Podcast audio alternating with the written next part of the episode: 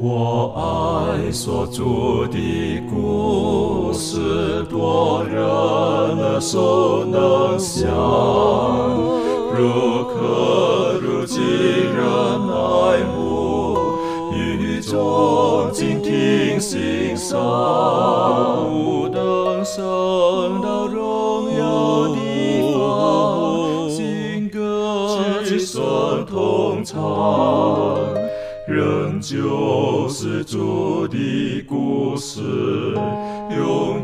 转将不忘。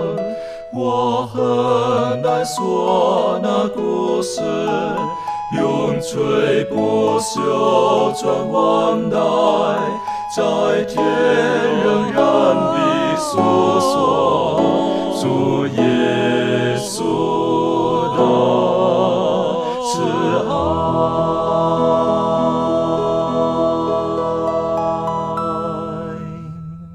欢迎来到安息医学，跟我们一起领受来自天上的福气。从这一次的学习开始呢，我们要学习进入到另外一个的主题，就是教育。说到教育，我们都知道，从当一个孩子哇哇坠地的时候，就有家庭的教育；之后呢，我们就进入到另外一个制度当中去，会有学校的教育；然后毕业之后呢，又会进入到社会的教育。实际上，我们人一生都是在教育的整个这个氛围之下。当然，很重要的就是我们的教育，还有我们在学习的过程当中，我们是否学习到真正对我们生命当中有益的东西呢？那今天呢，我们就一起打开圣经，从创世纪开始来看，最初上帝造的人类之后，他给人类的教育跟今天的我们有没有什么关系？在开始之前，我们一起低头，我们请满珠带领我们做开始的祷告。好，我们一起低头。慈爱的天父，谢谢你赐下圣安息日，并让我们可以一起来研究主你的话语。今天我们要一起来研究伊甸园中的教育，求天父你赐给我们属天的智慧，让我们透过今天的分享和讨论，让我们能够更加的明白天父你对我们的慈爱和怜悯。用我们在更认识主的属性之后，能够更使我们所做的都是蒙主你所喜悦的，坚定的走在主你的道路当中。愿将以下的时间恭敬的摆上，求天父你亲自的同在。祷告是奉靠主耶稣基督的圣名而祈求，阿门。圣经当中的第一卷书《创世纪》，开宗明义就说到起初上帝创造天地。当然，这是基督教我们真正相信的。可是，如果说没有基督教背景的人，也许他们可能就不会太深入的去明白啊，创造这个课题，亦或是所有万物跟我们人类的这种关系。有一些的宗教呢，就觉得，呃，万物的存在是个谜啊，甚至有的就讲了。这个呃，可能它会随时的化为乌有，然后呢，在阴阳聚会之下呢，可能又集集合在一起等等的，有各种的学理。当然，我们深深的相信，这个呃，这个世界，我们的生命等等，都是从一位生命的主、创造主而来的。那讲到创世纪的时候，我们都晓得，上帝创造天地，设置的美好的伊甸园，然后将亚当夏娃放在里面。很可惜的，亚当夏娃后来他们就就软弱犯罪跌倒了等等的，好像我们觉得这是很很合理的。但今天呢，我们用一点点的时间来看看，在上帝的创造，把亚当夏娃放在这个这个呃创造的亚当夏娃，然后呢，呃把亚当夏娃放在这个园中当中，是不是其中有我们可以学的功课？就像我们一开始的时候说到，这一季我们要学习的是教育，而上帝在这个时候造了亚当夏娃之后。他给他们哪些方面的教育呢？或者我们应当这么说哈，亚当夏娃他们受造的时候呢，嗯，从身形来讲哈，他们不是个娃娃娃儿哈，不是个 baby，不是个小的，他们就已经是，应该是说是是是是已经成人了。但是到这个时候，到底他的智能是如何？他看见了周遭这一切事物的时候，他的反应是如何？哈，那我认为。呃，以我们现在犯罪这么六千年之后哈，我认为很多要学习的，很多要学习的。因为上帝造的亚当夏娃的时候，不是说像我们现在哈电脑程式哈，就已经把所有的 data 好放在里面，然后你一打开，哎，全都都知道了。不是的，是不是？上帝要一步一步的教导他。为什么？因为这是个新的生命的开始。纵使他有这个人成人的身形，但是他一切要从头开始的。所以上帝在把它放在这个伊甸园当中，好，放在伊甸园当中。那如果说到伊甸园的话呢，我个人就有一些的这个呃经验。在读中学的时候，那个时候呢，当然我们的学校呢，这个是在比较呃乡下的地方，所以呢，周遭就有很多的田野。那我们就来了一位英文老师。这个英文老师呢，呃，他就觉得在课室里面呢，在那黑板上、白板上写的字哈，好，This is a book 等等，他觉得这个很重要，没有错。可是他觉得这样下去的话，学生学不到什么东西。啊，我们这个老师就就很很生动的啊，很自由的。他的走每一堂课的时候，我们也很期待这门这堂课。为什么？每一次到他英文课的时候呢，我们就不用在课室里面，啊，就跟着这个老师呢，在校园当中走来走去，走来走去。然后呢，我们就拿着笔记本，哈，记着记着，你看他边讲边写，要拿拼音给我们听啦，等等的那样子。啊，顿时间呢，那个时候我觉得，哎呀。好像耶稣带着他的十二个门徒一样，是不是到处走啊等等的？然后呢，就告诉他看他这个实物教学，看着这个，我们说什么？这叫什么？木瓜啊，英文叫什么？papaya，就是啊，papaya 就写下来了，就是。然后呢，看着这叫什么？香蕉哦，banana 哦，我们来写下 banana。一看着椰子树，这叫什么？coconut tree 哦，coconut tree。那 coconut 是什么东西呢？哦，在讲椰子哦，然后有什么什么那样子。你晓得，哪怕那个时候的学习到现在的记忆犹新呢，啊，看见了一头牛，这叫什么牛那样子？那我们不晓得他这叫什么，这叫水牛，水牛叫什么？Water buffalo 那样子。然后他就写哇，所以那个时候以后呢，我们走出校园的时候，走出课室的时候，看到的东西都晓得什么，都是用英文去思考了。这是一个模式。上帝把亚当夏娃放在伊甸园当中，在那个时候，我认为上帝没有给他课本。他用实物教学，然后告诉他亚当夏娃应当如何的做。所以开始的时候，我们是不是可以请这个小培带我们一起学习？好，上帝是如何创造了、安置了，然后如何教导他们？谢谢您。好的，那么在创世纪第二章当中呢，就讲到了这个人类被安置在伊甸园当中，然后上帝是如何对于他们进行一系列的教育的。那如果我们比较细的来去看这个创世纪二章第七节一直到二十三节这一段的话呢？我们能够大概看出几个很重要的要点，给教育有关的。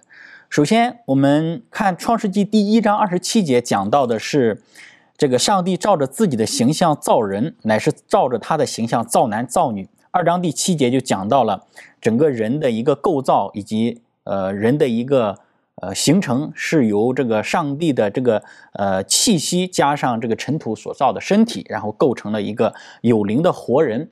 所以。这个有灵的活人就给我们一些的思考，就是说，他是一个有灵性的，或者是说是用我们今天来来讲是可以思想的，是有这个成长的空间的。如果我们去看这个创世纪二章十九节的话呢，我们知道，呃，上帝也把这些呃所创造的各种走兽啊、飞鸟带到这个。呃，亚当面前，然后来让他给他们取名字。我们看到这些走兽什么的呢？圣经当中并没有讲到它是有灵性的，或者是有灵的啊。唯独人呢是有灵的活人，所以这个从教育的角度上来讲的话呢，它是可以成长的，它是能够不断的进步的。那教育的一个很重要的目的就是不断的成长，不断的进步，在各样的知识啊、技能啊、认知啊或者各些。等等各些方面呢，都有一些的可以成长的一个空间的。所以，单从上帝对于人的一个创造的角度上来讲，人他本身就具有呃可成长、可塑造，然后不断的进步的这样的一种可能。所以，这个是我们能看到第一点啊。第二点呢，我们能看到的是，上帝是把他们安排在一个伊甸园当中啊。伊甸园当中，我们知道应该是一个非常舒适、非常哦，上帝应该把它打造的很温馨。或者是呃，看起来就像这个很好的一个家庭的一个一个一个氛围一样，所以在这样一个好的环境当中呢，也是对于教育和学习有非常啊一个重要的一个要素。我们知道现在社会上有很多的一些的家庭啊什么的啊，我们去看对一些破碎的家庭哈，很不幸破碎的一些家庭，他们这些家庭里所出来的孩子啊或者怎么样的，呃，相较于那些比较完整的家庭。好的一个家庭里出来的孩子，他整个的这个所受的教育啊、思维啊等等，都是有很大的一些不同的。所以，我们说提供一个好的环境啊，给人，它是一个让人在成长的过程当中是一个很必要的一个条件。所以，上帝给他们安置了这样一个很舒适、很温馨的一个环境——伊甸园当中，让他去学习啊，去认识这些花草树木啊，去认识这些各样的这个飞禽走兽啊等等的。那这是第二个，我们能够从这呃创世纪第二章当中看到的。那还有第三个啊，我们能看到的一个很重要的要素就是，在这个学习的过程当中，它不是很枯燥式的，像我们今天啊课堂上所说的，就是啊死记硬背的那一种的啊学习方式，而是上帝给他们安排了一系列的工作啊，给他们。在伊甸园当中，叫他们去修理、去看守、去管理这个园子，所以是在劳作当中，或者是在不断的动手的一个过程里面来进行学习的，来进行成长的。所以这个也是我们比较常常现在现代人很比较提倡，或者是比较西方的一些教育的方式，就是在做中学啊，就是在劳作当中不断的来去学习。那这个动手来去学习，所以这个是我们能够从伊甸园当中能够看到的哈。那还有第四个，我们说，呃，亚当夏娃他们的学习也是有同伴的哈。这个同伴是谁呢？我们说就是这些飞禽走兽了哈。那上帝把这些走兽带到亚当夏娃面前，你看啊，这个叫什么？这个叫什么？来，你给它起个名字等等的，是有一个同伴的，是不是一个孤独的一个人在那里啊，在在做研究啊，在学习的？是，哎，有一个。同伴一起的一个一个学习，虽然呃陪伴他的是一些飞禽走兽，是不能够说话的，不能够讲人语的。我们讲，但是不管怎么样，他是有这样子的一个陪伴的一个一个同在的。所以在伊甸园当中呢，我们能够看得到的是，啊，上帝创造了亚当夏娃啊，把他们安置在这样一个美丽的园子里。其实对于他们开始就进行了一系列的一个教育。的确哈，刚刚你所分析的这个哈，这个。其实，在每个过程当中，都是上帝他他精心的安排的，啊，精心的安排的。那我们晓得，其实创造天地之后，然后上帝特别把亚当安置在伊甸园当中，为他在这地球上又画出了一个另外一个地方，那是他的责任区域。然后呢，像刚刚小飞所提醒我们的，也教导我们的，就在那个时候呢，亚当亚当呢是需要去修理、看守。那其实。从圣经的创世纪第二章开始，我们可以了解到上帝对人的最初的一切的旨意，跟现在我们呃教育孩子，有的时候在价值观上可能会有一些些的偏颇了。啊，呃，现在是所谓的叫做呃，有一句俗话说：“万般皆下品，唯有读书高。”好，反正书读的多就好了，好，读书就好了。呃，但是似乎好像在这个时候，亚当他他没真正的书本，而他的书本就是他生活的大环境，生活的大环境。而今天在某一些社会当中，他们轻视劳动，他们认为那是蓝领阶级的，我们是白领阶级的，好就划分开来了。所以说，等于说用手工作的人，在人看来，哎呀，他是比较低下的。当然，不是说我的社会是这样子，可是，在一般来讲，有些的社会的这种价值观就是这个。可是今天呢，我们应该回到圣经当中看，最初上帝给亚当的功课是哪些功课？好，很谢谢这个这个呃小培刚刚带我们的学习的，是不是？上帝上帝让亚当在一个美好的环境当中不是停顿，他继续的要成长，而成长很重要的就是跟他所接触的东西有互动，更重要的，他要跟他的创造主有很好的互动的关系。所以，呃，从伊甸园当中，纵使是很完美的地方。好，那上帝把亚当、夏娃放在这个里面，特别是他们的第一本功课呢，就是大自然。刚刚提到了，是不是动物是会跑的？好，或者植物你要去修理、看守等等的。这方面，呃，庭圈有没有什么？就是说，如果把你今天放在伊甸园当中，哈，你觉得你可以学习到哪些功课？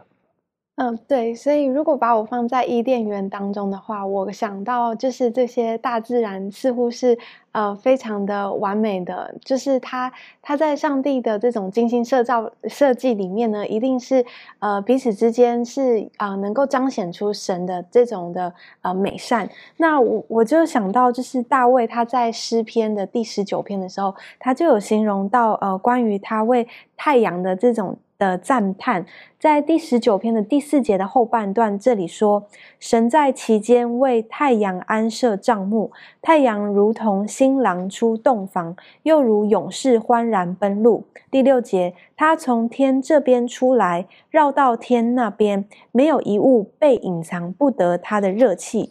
然后从这一段里头呢，我就看到说。太阳它是这个呃赐给这个大自然的一个呃这种热能，然后并且可以使这个生物能够生生不息，而且它的恩泽是普及万物的。那从这个科学的理解，我们知道这些。呃，这个太阳呢，它带给地球光明，然后也给地球温暖，使每地上的每个角落都可以感受到它的光和热。所以，我们知道神他的确是这个世界恩泽的源头。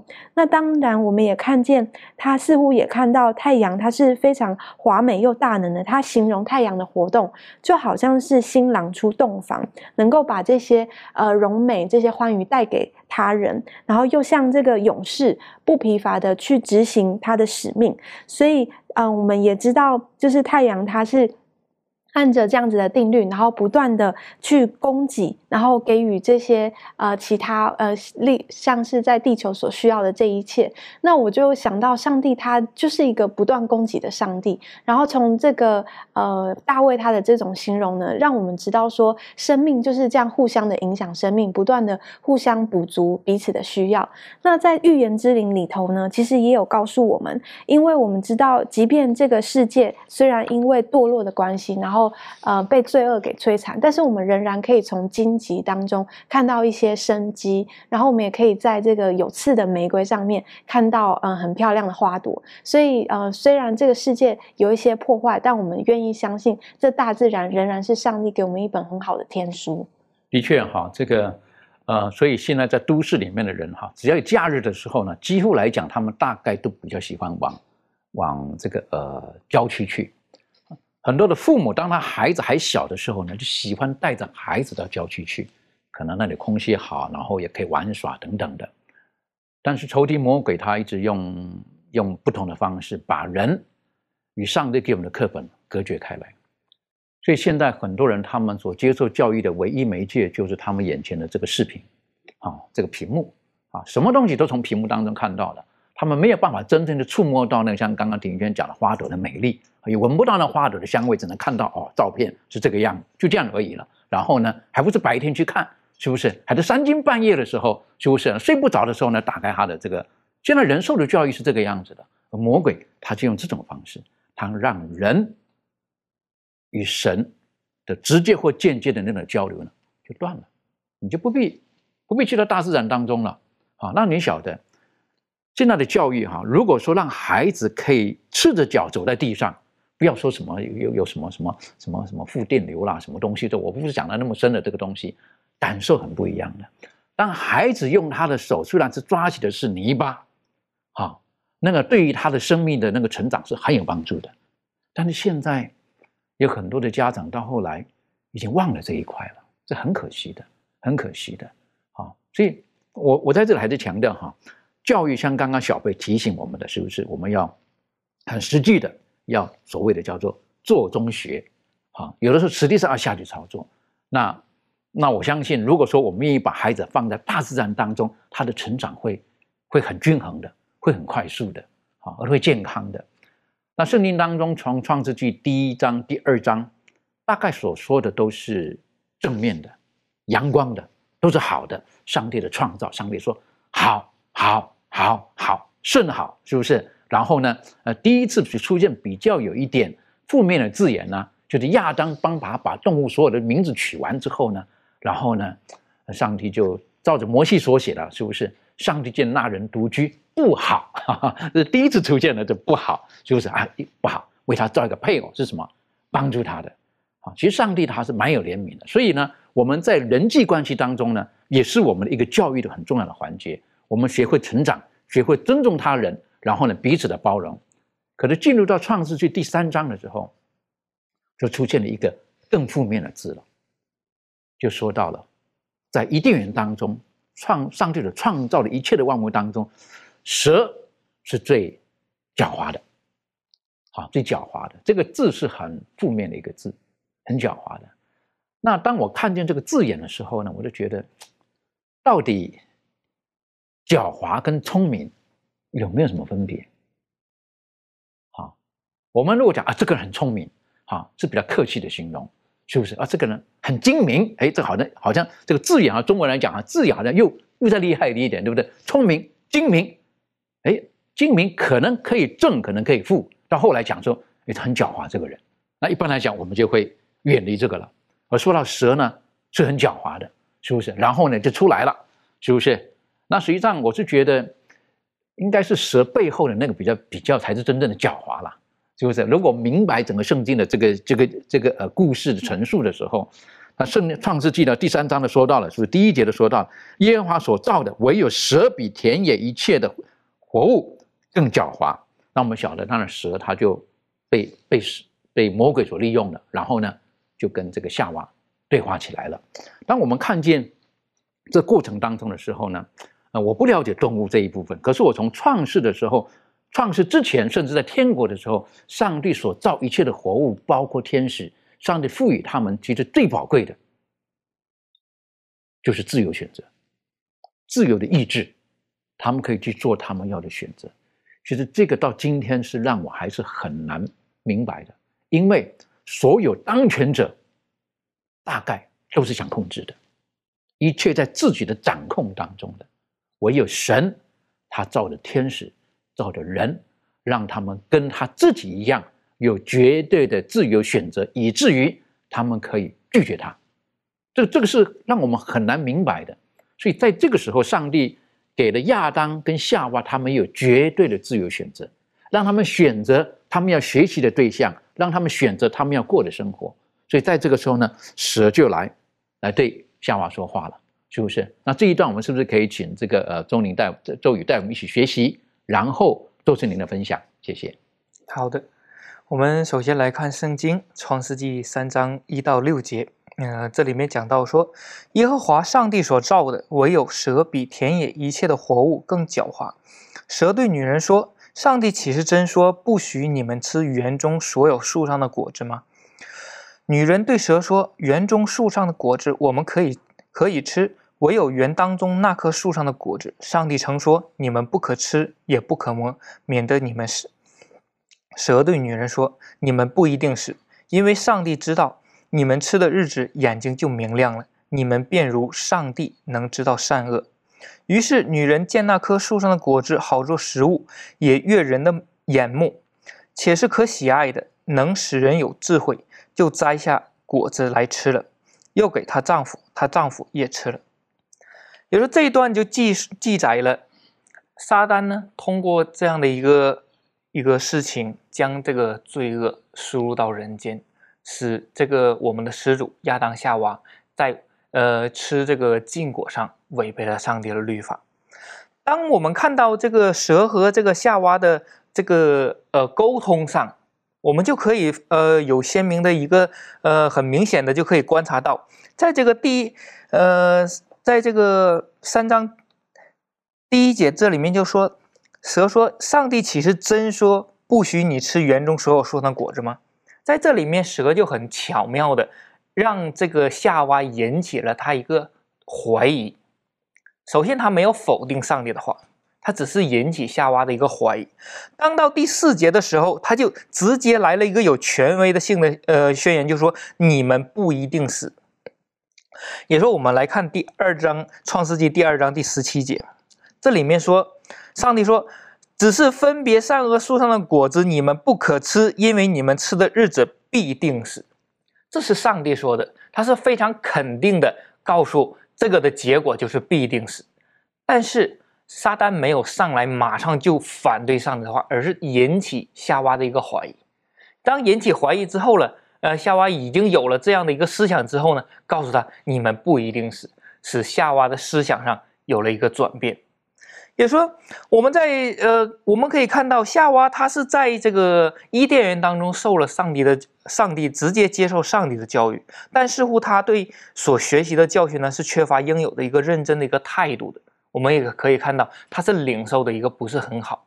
首先，他对这个呃分别上树上的果子的一个认识呢，他就不是那样的一个深刻，并没有认识到必定死，而是甚至在他回答的当中第三节这里面说，他都没有提到他这棵树的名字，只是说园当中那棵树上的果子。所以说，当我们在上帝面前受教育的时候，我们要真正的是全部的领会，并且明白、认识的是透彻的，而不是模棱两可，而是不清楚的。像你刚刚所提到的这一点，呃，夏娃在在回应蛇的时候，他的那个重复，好，之前的创世纪第二章的，他就有一点点小小的调整了，啊，因为上帝说你必定死，可是他到这里的时候，他把必定哈就 surely die，他把那个字拿掉了，会死。啊，上帝说你一定死的，可是他就就动摇了，对不对？会死，啊，死到底是什么不知道，死看看吧，哈哈，大概是这种感觉，对不对？他他他就慢慢动摇了。再来呢，上帝说你不可以吃，他又加了，是不是？他是不可以摸。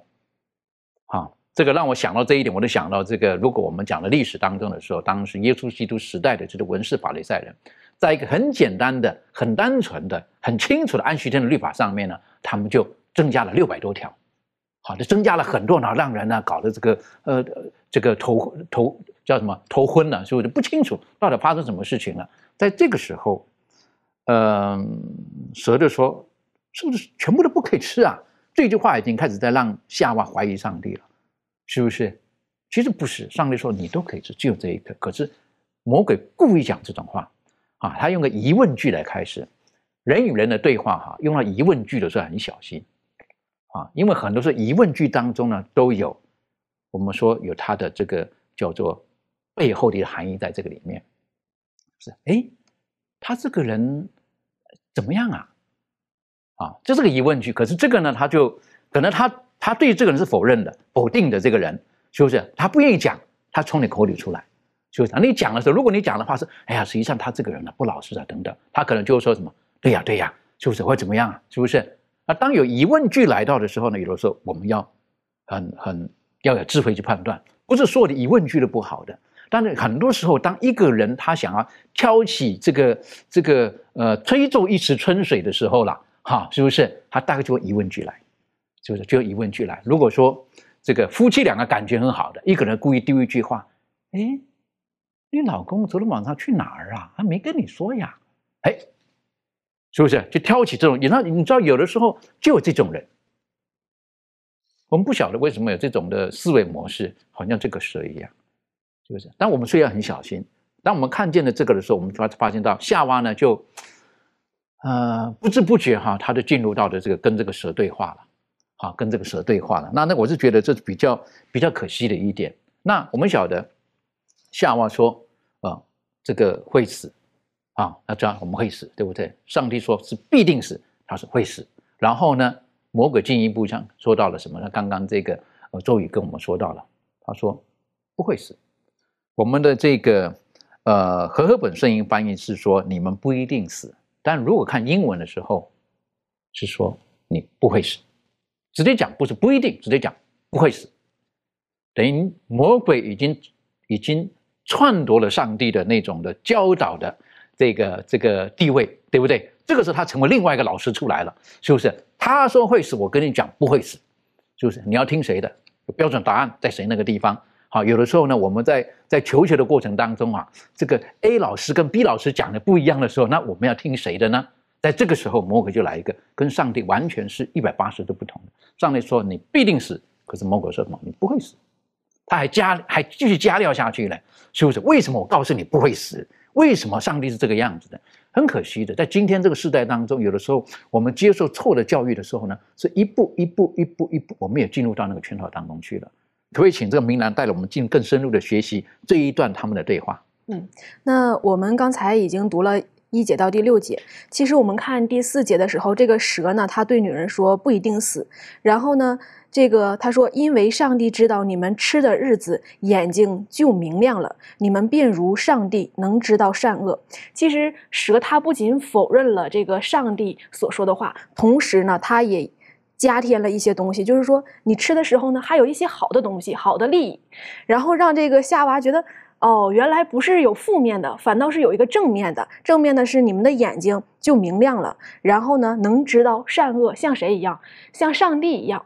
其实，呃，在他们的心目当中，可能上帝的形象是非常好的，非常完美的。一想像上帝一样，上帝那么有智慧，让夏娃当中内心当中引起他一个美好的一个愿望。那我也在想，嗯，在我们生活当中呢，这个我们常常有一位我们的父母。他是我们的第一位老师，他教导我们人生当中怎样去处事，面对事情的一些态度。那上帝他也是这个亚当夏娃他们的第一位老师，也像父母一样，然后呢去关怀他们，爱护他们。但是我们看到这个呃另外一位老师，就像刚才主持人讲的，这个撒旦，这个撒旦好像成了另外一位老师，用另外的一个方法和一些事情来引导他们。那在这里面呢，作者他也告诉我们说，当这个夏娃。被他所引诱的时候，她就马上就把这个果子吃掉。吃掉之后呢，就给她的丈夫也吃。而她的丈夫呢，面对的这种选择，亚当就是一个是违背上帝的话，一个是自己心爱的妻子，他也在两难之间，他不知道应该怎样选择。但是，一想到事情已经结果是这样的了，那他就选择他所爱的妻子。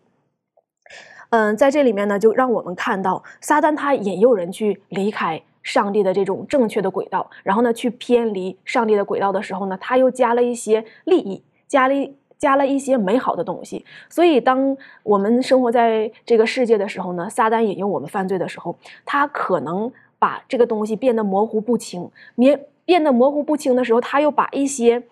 不好的东西变得很清楚，然后呢，让你看到他这些东西属实上的东西是美好的，是更加吸引你的。那怀爱伦呢，他写到一段话，他是这样说的：他说，撒旦引诱人相信上帝的，不相信上帝的慈爱，怀疑上帝的智慧。他经常的想引起一种轻慢的好奇之心，一种浮躁之。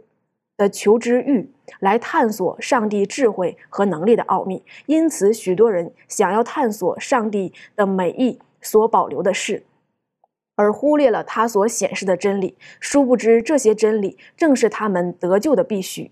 那在这里面就告诉我们说，撒旦他引诱人。去探索一些上帝保留用他爱的角度去保留的一些事物，但是呢，却忽略了上帝给我们展示的真理。而这个真理就是什么？就是让我们得救的事情，关乎我们生命的事情。撒旦就想试他人，使人不顺从上帝，引诱他们去犯罪，使人呢走在这个践踏上帝所定的这些条例，使人走向这个败坏。和灭亡的这条道路上，因此在我们今天当中，我们就看到，嗯，这个夏娃他去。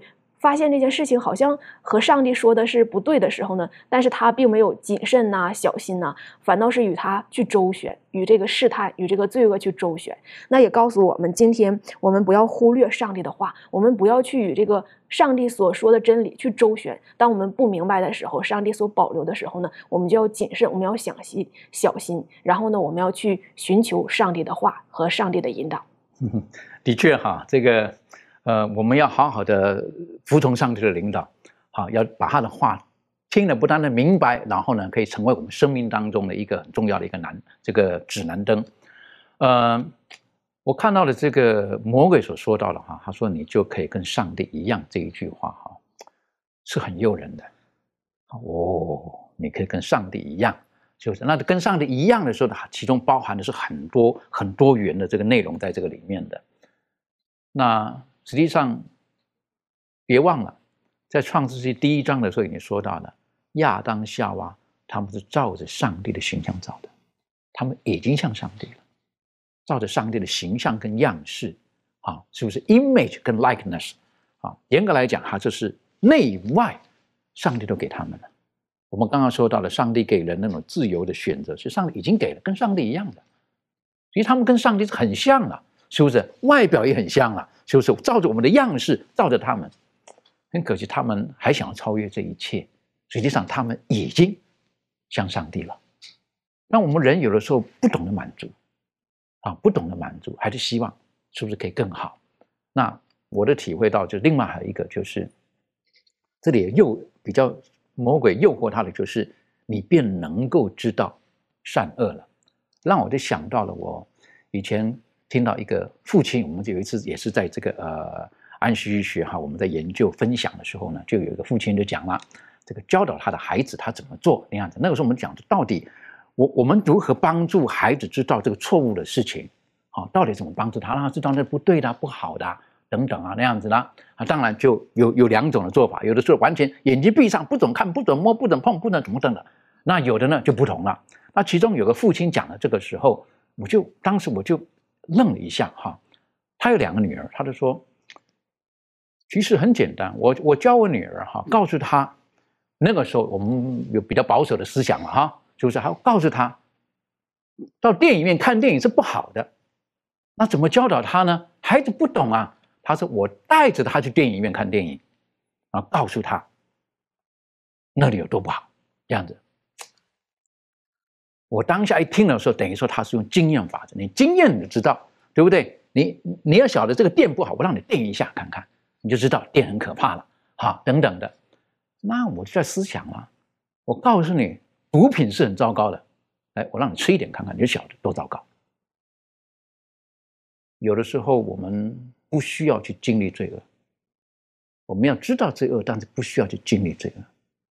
耶稣基督在世界上凡事受过试探，但是他没有进入罪恶。我觉得这很重要的一点呢。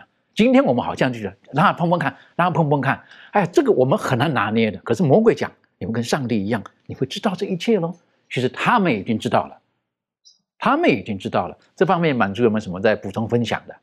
好，我想我们是按照上帝的这个形象所造，那可能在外表上我们很像。那很多时候呢，我们知道圣经就是上帝给人有这种自自由的选择权嘛，所以呢，在人的这种呃思想上呢，他可能选择好的，也可能选择不好的。那像在这个创世纪三章第五节这边，他讲到说，因为上帝知道哦，你们吃的这个日子眼睛就明亮了，你们便如上帝能够知道善恶。那在你的、你们的眼睛就明亮了这句话当中，我们看到这个撒旦呢，他对这个上帝的禁令呢，提供了一个好像很有道理的一个理由。那第一个，他就指控这个上帝，他说：“呃，上帝是嫉妒他这个受造物的这种幸福啊，所以他定论说，上帝肯定呢不是因为怕你们死才不让你们吃那树上的果子，而是怕你们成为哦你们的主人自身的这种对手。那第二个呢，他就撒谎，他讲说这个，他指控上帝说，呃，上帝说这个吃果子必定会死这个话呢，他是撒谎。好，那我们看到这个撒旦呢，他把这个。真理跟这个谎言呢，把它混合在一起，啊，试图要迷惑这个夏娃的这个头脑，在他很难对这种上帝的话跟这种撒旦的话当中呢，来加以分辨。那我们知道你们吃的日子和知道善恶这一句话呢，听起来就很像是这个上帝他所说的。但是你们便如上帝，呃，这句话我们就看到在这当中呢，很明显的显显明说，这个撒旦他话语当中这种武慢的本性以及这种骗取的这种严重性。那这个呢，也提醒我们，就是说，其实我们在每一天的生活当中呢，我们都在撒一定的这种种子。好，那你撒的是怀疑。你收获的就会是怀疑，那你撒的是这种骄傲的种子，你收获的也会是骄傲的种子。那你撒的这种顽固的种子的话，那你收的也是这种顽固的种子。所以圣经告诉我们说，人种的是什么，收的也是什么。所以呢，这个撒旦呢，把人引向这种怀疑，哦，使他们对上帝呢失去这种信心与上帝的这种爱来隔绝。那他诱惑人呢，去违反这种违反上帝的这个律法，然后他就宣称说，呃，人呢是他的这个俘虏，争辩说，呃，基督呢没有这个权利呢，把人呢从他那里把他夺回去。那撒旦呢，我们知道他其实时时刻刻呢都在寻找机会啊，去反对那些试图啊要服从上帝的人。但是呢，我们也知道我们的中保耶稣基督呢，他是呢会因为一切这个悔改相信。把这个心灵的保守交给他的这些人呢，他会为他们献上这种有效的啊这种辩护。那我们呢，在呃每天啊美食，我们就要像这个使徒所说的那样子，就是仰望那为我们信心创始成终的耶稣。哦，当我们这样做的时候呢，我们的头脑就会更加的清楚。哦，信心会更加的坚强，希望呢就会更加的坚定。那如果我们全神贯注在这种耶稣基督他的这种纯洁、他的美好啊，以及他为了使我们跟上帝和好而做出这种牺牲上的时候呢，我相信我们哦就不会在生活当中呢去啊说一些这种很怀疑的话，或者是很泄气的话啊。所以呢，因此呢，我们要知道说这种信心啊跟这个顺从呢，是我们能够啊。避免陷入这种撒旦的这种呃谎言跟他这种网络当中。所以我想，在我们的这种日常生活当中，如果我们的这种思想呢是呃很正面的，我们是按照上帝这种形象所造的，那当我们的思想是按照上帝所教导去做的时候呢，那我相信我们可以更加坚定的走在这个主的道路上。的确，你刚刚特别提到了哈，这个信心跟顺从，这是两个很重要的一个要件。呃，我们对上帝要有绝对的信心。同样的，我们对于我们所爱的人，我们有的时候也要也要对于给他，我们要对他有信心，我们要给他信心。好，这是互动的，这是互动的。当然，顺从也是非常重要的。说到顺从，在今天来讲，有的人他觉得他不顺从，就表示他的智慧比较高，他聪明一点，他可以想出更好的途径出来。就我记得有一次，有一个朋友跟我讲一句话的时候，他说：“哎。”嗯，你你你去跟他们合作了、工作了或做什么事情比较好？我说为什么呢？你不是做的好好的吗？那样子吗？为什么呢？他就说，哦，他们不喜欢我。我说不会吧，那样子，他们比较喜欢你。我说哦，为什么他们喜欢我那样子？当然啦，因为你比较听话嘛。啊，你知道这句话，那话话是很有含义的。你比较听话嘛。好，那我就想啊，这样是不是我的这个智商比较低一点呢？啊，就乖乖的呢，就所以他们就找我，找我做这个事儿哈，就是因为我比较听话嘛，那样子。那当下来说，我就一时就就不知道怎么接下去这个话的，你晓得有没有？那我在想说，如果是是对的，听也没错呀，对不对？如果是好的，那种听也没错。为什么讲说他们？因为你比较听话嘛。好，这句话的时候，那我们有的时候会被会被试探哦，啊，是不是？在一个团体当中，有的时候我们就想要有自己的想法在里面，可以比较突出一点。太听话了，哎呀，可能会被人揶揄，会被人觉得是个懦者的表现等等的。愿主帮助我们。如果这个对象的话是值得听的，我们哪怕是被这个世界给唾弃，我们还是要听。如果那是一个正确的话，啊，我是觉得这个是我们需要有很高的智慧，要很高的勇气。特别在这个时代当中，已经是非不明的时候，那我们更要对上帝有绝对的信心，然后做出这个顺从。有的时候是可能要付上很大代价的，但是我们还是要愿意。行走在这个道路上面，当我们看见亚当夏娃他们在完美的环境当中，很可惜，他们有最好的教师教导他们，但是他们选择了一条错误的道路，一直到呃四千多年、四千年之后，耶稣来到这个世界上的时候，再一次的把上帝的本相用道成肉身的方式向人类展现的时候，很可惜，好，在当时的人呢，已经已经被罪恶蒙蔽到很难明白。神的本性是什么样子的？但是很感谢啊，耶稣的门徒当中呢，有一个有一位啊，他也是挣扎很挣扎的。然后呢，后来呢，他变成一个伟大的使徒彼得，是不是？他就知道他的生命当中，他跟从耶稣基督，第一次耶稣出来工作，帮他的岳母医好了疾病等等，他看了这一切，然后两次在他的船里面满满的鱼等等的，他慢慢的学习，他从很。很体贴肉体的一个人，然后变成了耶稣基督三次交代他的：“你牧养我的羊。”后来我们知道他是一个很了不起的牧者啊。但是过程当中是一步一步走的，等于说，虽然堕落的人类，我们还是有机会，还是有途径，还是必须回到上帝最初造我们的样子。这方面可以请小飞带我们继续的学习。好的，我们来看这个耶稣基督的门徒彼得，他所写下的。在彼得后书的一章的三到第十一节，这里说到，上帝的神能已将一切关乎生命和前进的事赐给我们，皆因我们认识那用自己荣耀和美德招我们的主，因此，他已将又宝贵又极大的应许赐给我们，叫我们既脱离世上从情欲来的败坏，就得与上帝的性情有份。正因这缘故，你们要分外的殷勤，有了信心，又要加上德行。有了德行，又要加上知识；有了知识，又要加上节制；有了节制，又要加上忍耐；有了忍耐，又要加上前进；有了前进，又要加上爱弟兄的心；有了爱弟兄的心，又要加上爱众人的心。你们若充充足足的有这几样，就必使你们在认识我们的主耶稣基督上，不至于闲懒不结果子了。那么在这一段的经文当中呢，彼得他就列出了啊，我们在。重新的去回到，或者是重新的在我们身上去恢复那一种上帝的一个形象，我们应该有的。这里我们常常称为的是这个八步天梯啊，然后有了什么又加上什么，有了什么又加上了什么。那么在这个八部天梯里头，其中呢就有一个很重要的一步啊，在第六节说有了知识，又要加上德行。有了知识，这个知识也是在我们整个恢复恢复到上帝的那个形象，或者是回归伊甸园当中一个很重要的一个环节，其中很重要的一步。那么这个知识也是与我们所讲的这个教育的主题是直接有关的，因为往往我们说这个知识的获取啊。啊，从一般世俗的教育来讲呢，大概就有这三个。第一个就是透过观察啊，我们看观察我们周边的社会啊，观察中间周边发生的事件呐，一些人的一些举动啊等等的，我们就学到了一些的东西啊。透过观察。第二个呢，就是透过我们自己合理思想的一个假设哈，我们自己哎假设这个事情是这样子的，那我们就给他有一些的思考，或者是有一些的计划就在里头了。啊，第三个呢，可能就是。透过一些权威人士的一些给我们的一些的讲解啊，我们的老师啊，我们的教授啊，我们的父母、我们家长啊等等的，来给我们讲解一些，我们也明白。我们说这从一般世俗角度来去看这个教育是这样，但是我们知道，彼得在这里讲的这个知识，绝对不仅仅是这个一般层次、一般社会上教育的那个等级。我们讲说这里的所知识呢，应该是透过啊，上帝给我们的两个很主要的课本，一个就是大自然。啊，我们讲说在伊甸园当中就已经透过在自然当中去学习了。第二个就是上帝的圣经，上帝的话。我们透过大自然，透过圣经，我们去获得知识。而且彼得呢，他在一章第三节这里说，是上帝已将一切关乎生命和前进的事，这是关乎生命和前进的事。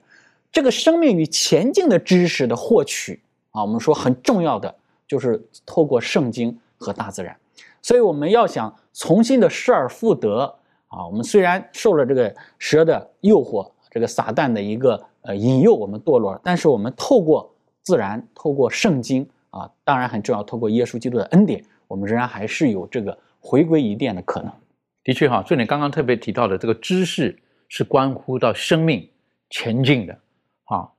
如果我们看到英文圣经来讲的话，等于说它是关系到生命还有什么，我们能够变得越像上帝的啊，越像上帝的这一部分。那啊，当然，这个在和合本的圣经翻译到这个分别善恶树，实际上在英文的圣经所讲的，还有在原文当中，实际上是说这个叫做 tree of knowledge，等于说有关于知识的一棵树啊，有关于知识的一棵树啊。那这个当然呢，呃，知识有好的知识，坏的知识，刚才你提醒了嘛，就是这方面，呃，庭轩有没有什么可以分享的？嗯。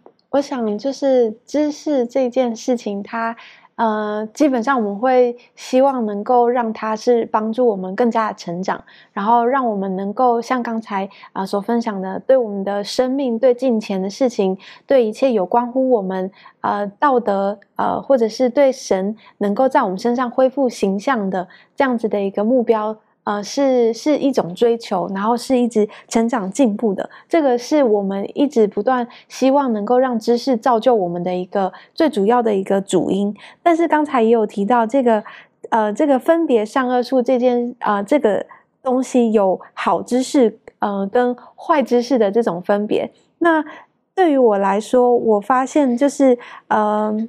保罗他在这个圣经里面有提到这样子的一句话，我觉得给予我有一个很大的提醒。他在这里说是在菲利比书的第四章第八节开始到第九节，圣经说：“弟兄们，我还有未尽的话，凡是真实的、可敬的、公义的、清洁的、可爱的、有美名的，若有什么德性，若有什么称赞，这些事你们都要思念。”你们在我身上所学习的、所领受、所听见的、所看见的这些事，你们都要去行。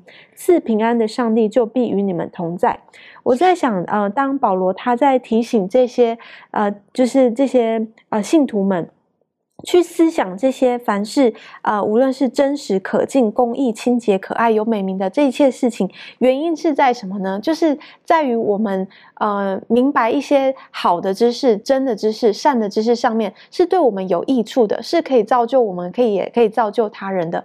反之，这些呃恶的知识，或者是这些不敬虔的，甚至是一些会引引导我们进入这些啊不好的肉体的败坏的，这反而是没有办法让我们。可以更加的成长，然后使我们有所好的一些呃方向的成就。所以呃，在这个呃知识去分辨的这个呃情况当中呢，我想呃。圣经一直不断的鼓励我们，呃，或者是神他一直希望我们所学习的是好的知识，而保留起来这些不好的知识，不希望让我们去呃接触到，然后以至于使我们呃更加的堕落跟败坏。嗯哼，的确哈，您所讲的这个分享的这好跟不好，好真跟假，我是觉得如何去分辨呢？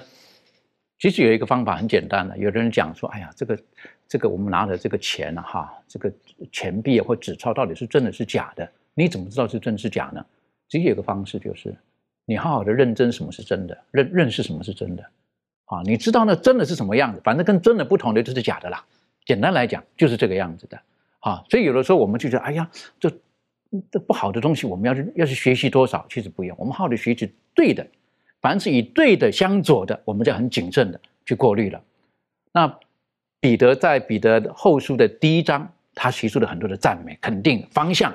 可是第二章，他很严厉的提到了，他说当时有一些人，特别是有一些假的师傅来到他们当中去散播一些不好的东西，然后呢，让他们反抗上帝，这是很可惜的事情。是不是可以请这个呃周宇带我们学习？好的，我们来看一下这个彼得后书的第二章一到十七节。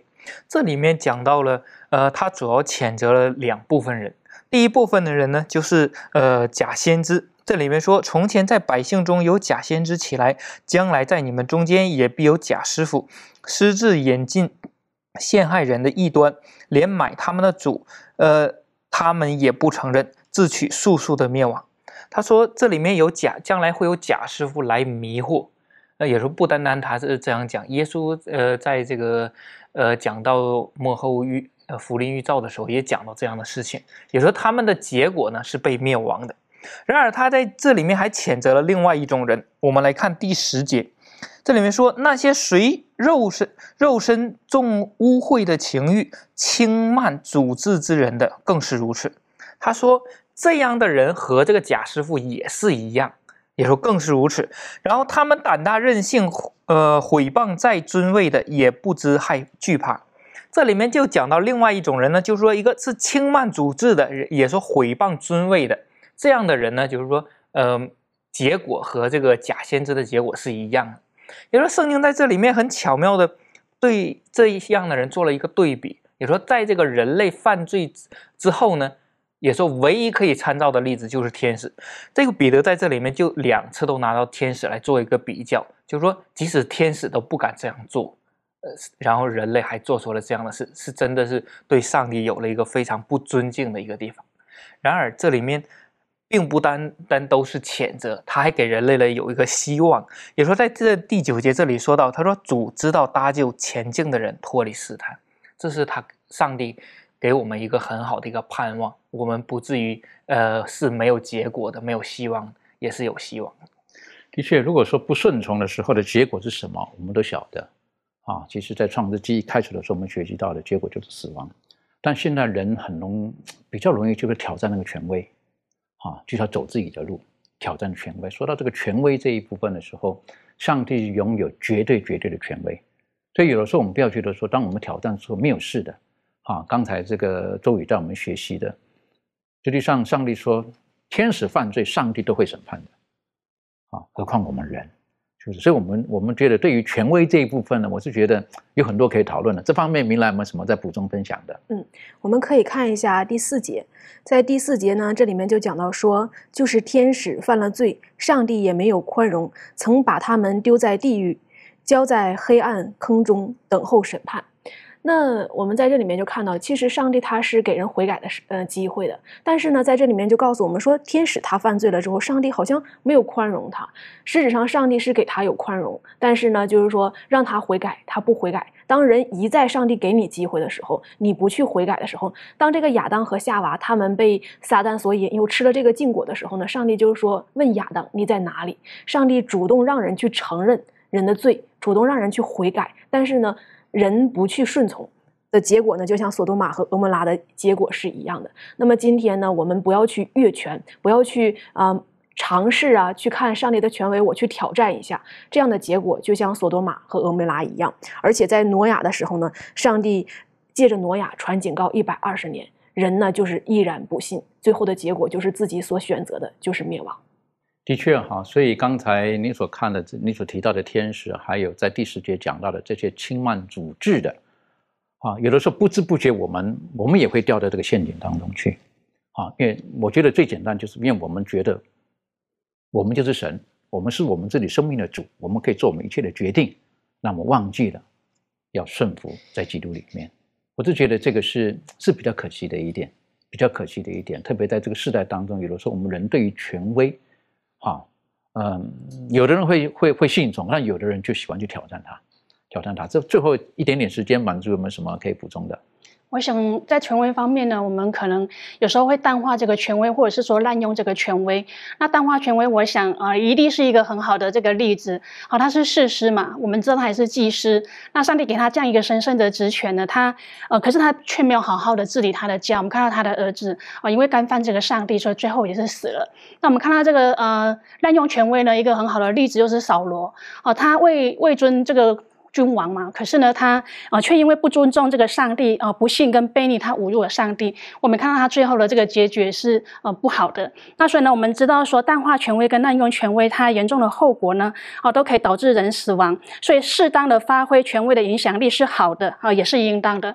所以呢，我们呃在这个顺服当中，我们看到这个孩子顺服这个父母呢，啊是一个很好的一个美德。那减轻父母的负担，也遵从父母，但是呢，啊也可以得到那一位啊最高权责是我们。上帝这种喜悦，所以呢，我们从这个耶稣基督他呃的这个生平当中呢，其实我们可以看到，呃，我们只要呃尊敬上帝，然后尊荣上帝，顺从他的话语，那这样的话呢，我们在这种呃权威的这种呃应用当中，如果应用得当的话，其实可能对我们的这种生命呢，是一个很好的一个建造。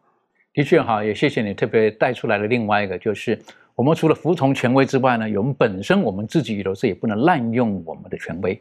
啊，这个也是也是非常重要的，所以圣经也提醒父母，你要要爱你的孩子，而你的孩子们呢，你们要孝顺，要尊重你们你们的父母。我是觉得这个都是权威的一个，你你善用你的权威，你可以得到适当的一个尊重。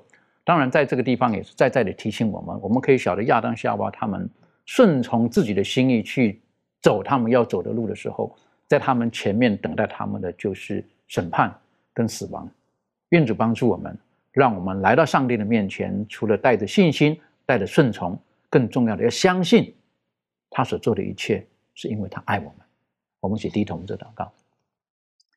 谢谢主，今天我们的学习，我们知道在伊甸园当中，你本于爱，你你创造了，你创造了整个世界。亚当夏娃，你把他们安置在这美好的园中，很遗憾的，他们选择了自己想走的道路。以至于今天我们人类都在罪的辖制之下，感谢主，因为耶稣基督已经战胜了这一切，在耶稣基督里面，我们有得胜死亡的保证，我们有永远生命的确据，帮助我们，让我们常常的愿意思想，有一天当我们回到伊甸园当中的时候，我们可以再一次的与我们的主创造我们的主，就是我们的主。再一次的同聚，帮助我们。就在今天，我们把我们所得到的与我们周遭的弟兄姐妹、我们所爱的人、我们的家人、我们的朋友一起分享。谢谢主，祷告着奉靠耶稣基督的名求，阿门。